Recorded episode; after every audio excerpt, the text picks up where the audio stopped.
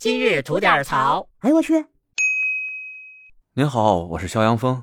今儿我在网上啊看到了一个挺令人哭笑不得的事情，说东北有这么一哥们儿花了二十万去海南度假，却经常被迫与剩饭剩菜为伍，弄得这哥们儿很痛苦哈。具体怎么回事我跟您聊一聊。这事儿啊，说的是有一东北哥们儿做珠宝生意的，想着呢带上在老家的爸妈。还有一家人呢，去海南度个假。于是呢，他就租了一栋别墅，一个月五万块钱，租了俩月，这就十万块钱。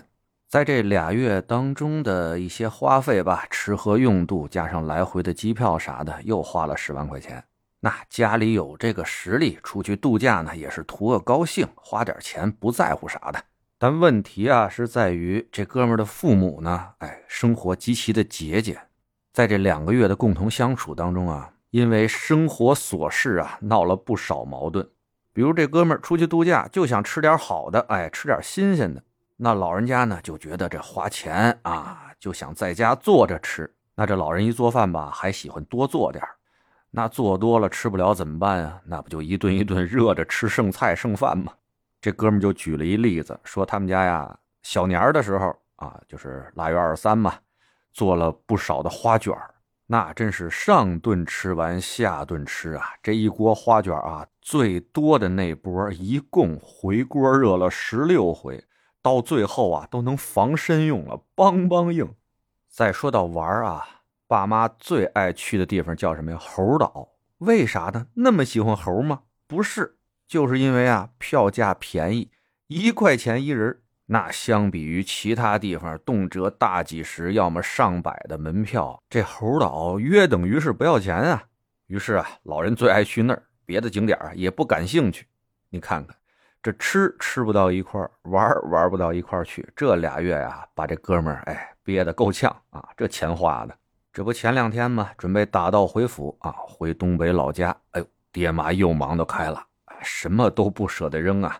在这儿过了说长不长、说短不短的两个月嘛，那家里的一些瓶瓶罐罐啊、柴米油盐酱醋茶，哎，床上的一些床上用品，什么扫地的笤帚、簸箕、墩布啊，都想打包拿回东北去。甚至有不少头两天的剩菜啊，都拿这矿泉水瓶一点一点给塞进去，拧上，说要路上吃。到最后啊，一家人愣拾掇出将近二十大包的行李来。这哥们一看都愣了，说：“这哪拿得走啊？哎，算了，叫个快递啊，给发回东北完了。”这快递小哥啊，一听那么多东西啊，组着团就来了。这父母呢，一问这快递费多少钱呀？一听，好家伙，得好几百。这二老啊，直接让快递员走了，说：“用不起，用不起，你们赶紧走吧，我们人肉啊，把这些东西背回去。”这当儿子的呀，劝也劝不住，只能由着二老折腾吧。但是啊。第二天约的这个商务车来接这一家人嘛，人坐得下，但这十几大箱、将近二十箱的行李搁不下呀。赶紧现找车吧，找又找不到，最后啊还把飞机给误了。一家人不得已只好从海口坐火车回东北去了。这回到东北老家以后啊，这哥们儿越想越憋屈。就想跟二老啊沟通沟通这事儿，哎，这不沟通还好啊，一沟通，二老听说花了多少钱，这俩月花了二十万，瞬间二老就 emo 了，再也听不见儿子说啥别的了，就想着这二十万二十万。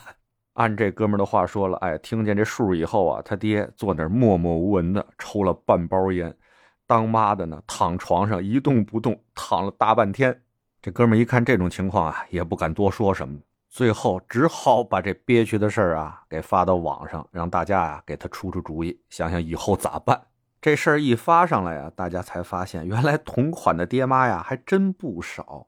哎，说实话，这事儿的确挺难办的。说咱爸妈那辈儿都是过过苦日子的，哎，从那个时代过来的，勤俭节约这事儿吧，到什么时候都不能算错。只不过呢，有些时候吧，一些方式方法值得商榷。咱们做儿女的吧，多有点耐心，跟爹妈呢掰开了揉碎了，至少告诉二老这背着抱着哪边沉。就比如那一大堆行李吧，二老嫌快递贵，但你得跟他们说呀，上飞机那托运的话比这快递贵多了。这发快递啊，已经是相对比较便宜的选择了。您要嫌贵啊，要不这些东西能不带的咱就不带。那如果说不带，老人怕这好好的东西糟践了，咱再出主意，说啊，看看咱们这不带走也不一定非要扔嘛，写个条，哪位有需要的自取，也不算浪费东西。说白了吧，咱就多想想辙，帮老人把他们心头这关啊给过去。再说老人吃喝住行心疼钱这事儿吧，那咱们做子女的花钱能不让老人知道就别让老人知道呗，省得人家心疼不是？反正呢，终归就是一句话，咱们做儿女啊，尽孝最主要的就是让老人开心，在咱们自己的能力范围内，让咱爹妈感觉过得痛快了。这才叫孝顺呢，不是？好的，想聊新鲜事您就奔这儿来；想听带劲儿的故事，去咱左聊右侃那个专辑。期待着您的点赞和评论。今儿就这，回见了您的。